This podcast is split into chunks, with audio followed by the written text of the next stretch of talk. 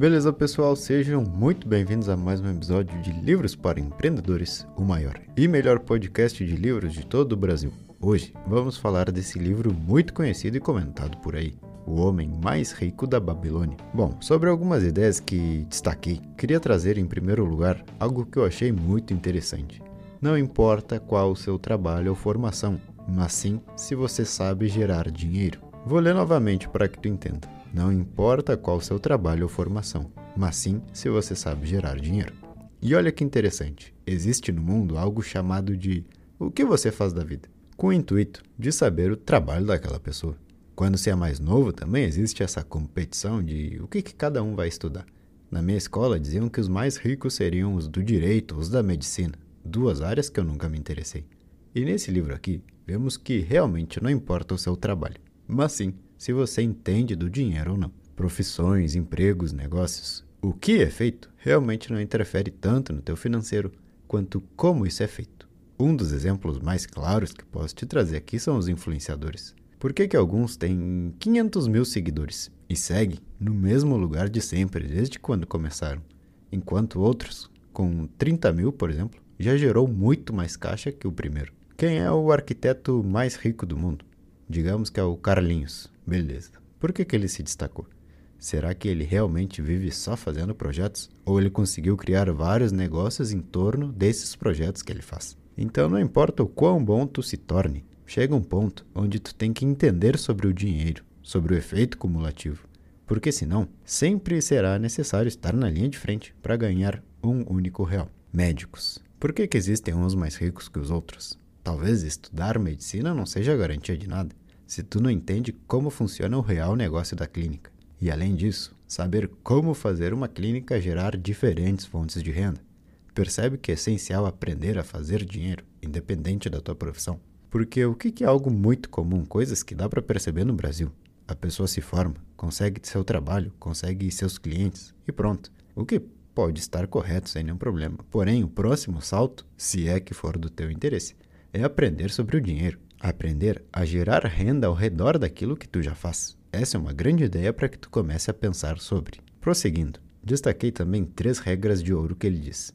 A primeira delas é sobre tudo ser algo crescente. Basicamente, tu vai ir ganhando aos poucos. Depois de identificar que negócios podem ser feitos em torno daquilo que tu já faz, pensa o seguinte: fato número um, tudo que é grande começa pequeno. Digamos que eu sou nutricionista. Estou cansado do meu trabalho Quero só oferecer mentorias online com garantia de resultado. Qual que tem que ser o teu principal objetivo do momento? O primeiro cliente. O que, é normal de acontecer? A pessoa fala, ah, já sei, vou começar uma mentoria individual. 500 reais por mês, uma hora por semana, eu vou ter 20 alunos. Depois, com esse dinheiro, eu vou começar a girar anúncios para Portugal. Assim, ao invés de ganhar 10 mil reais por mês, eu ganho 10 mil euros por mês. Tá ótimo, confio em ti, pode dar certo. Mas hoje o teu principal desafio, antes de tudo isso, é conseguir o primeiro mentorado e aos poucos ir analisando como que é a experiência para ambos os lados, tanto para o cliente quanto para ti. Primeira lei então, tudo é crescente. Não se desespera por já ganhar muito dinheiro hoje. Vai tranquilo, um passo de cada vez. Assim, tu pode tomar decisões de forma mais assertiva. Segunda lei: o ouro vem para aquele que o sabe multiplicar. Essa é uma grande pergunta. O que é que tu faz com teu dinheiro? Você usa ele ou simplesmente o gasta? São duas coisas muito diferentes. Digamos que tu, motorista de Uber, descobriu que poderia oferecer para pequenos negócios um certo espaço publicitário dentro do teu carro. Tu sobreviveu os últimos anos ganhando exatamente o que tu ganha hoje, 100% vivendo de corridas. Mas do nada, hoje, com essa tua nova renda, tu começa a ganhar mais 300, 500 reais por mês. O que que tu faria com isso? O que que tu faria com esse extra? Tá vendo a importância de saber usar o dinheiro? Porque se tu recebe dinheiro a mais do que o esperado e não sabe usar ele, simplesmente gasta. E a terceira lei de ouro que destaquei aqui pode ser a lei que mais assusta a todos por diversos motivos. Siga o conselho dos sábios. Quando falamos em sábios, falamos em pessoas que têm mais expertise do que tu nessa área. Pergunte às pessoas que estão naquela posição que tu gostaria de estar sobre como elas usam o dinheiro, sobre como tomam suas decisões. E por que grande parte das pessoas não fazem isso? Porque elas já sabem que a resposta não vai ser aquilo que elas querem ouvir. Um dos conselhos mais básicos e lógicos do mundo das finanças já não é respeitado por 99% da população, que é: não suba o seu estilo de vida, à medida que começar a ganhar mais. Claro, estou dizendo dos que nos acompanham aqui. Existem casos extremos onde qualquer centavo é extremamente necessário para a sobrevivência, mas a gente não está falando disso. Estamos falando talvez de ti, que sempre se diz que merece certos luxos, quando na verdade a saída desse dinheiro te faz ficar parado ao invés de seguir caminhando. Olha que engraçado, de três anos para cá tu ganha mais ou menos. E qual que é a sensação? com certeza tu sente que nada mudou, que tu segue no mesmo lugar. Então, ao ser sincero consigo mesmo, você deveria começar a recolher informações de pessoas que estão em um nível muito superior. Se tu ganha 4 mil e perguntar a alguém que ganha 10, vai ser uma resposta mais ou menos parecida com a que tu pensa. A mentalidade é a mesma. Mas agora, pergunta a um cara que faz 100 vezes mais do que tu todos os meses e diga, na minha posição, o que você faria? E tu vai ver que a resposta dessa pessoa vai ser voltada muito mais à produção de riqueza do que realmente a gastos. O dinheiro que tu tem deve ser um auxílio para te fazer seguir crescendo. Olha a diferença. Comecei meu negócio com força de vontade, meu primeiro cliente. O lucro eu pegava para mim e gastava. Para esse segundo exemplo, comecei meu negócio com força de vontade, meu primeiro cliente. Fui guardando meu lucro. Tenho um caixa de 10 mil e posso investir no que eu quiser. O dinheiro está ali para ser um apoio, para que tu sinta no fundo da tua consciência: estou tranquilo. E aí sim focar 100% em gerar valor e oferecer um bom trabalho. Acredito que essa é uma grande lição. Mudei muito quando li a ideia da construção de riqueza pela primeira vez. Foi no livro do Almanac. E é exatamente isso: construção de riqueza. Tu tá hoje numa etapa de ir acumulando capital. Isso é muito mais interessante e divertido do que sair para gastar ele. Ao ouvir os sábios, tu vai se deparar com algumas respostas como essa.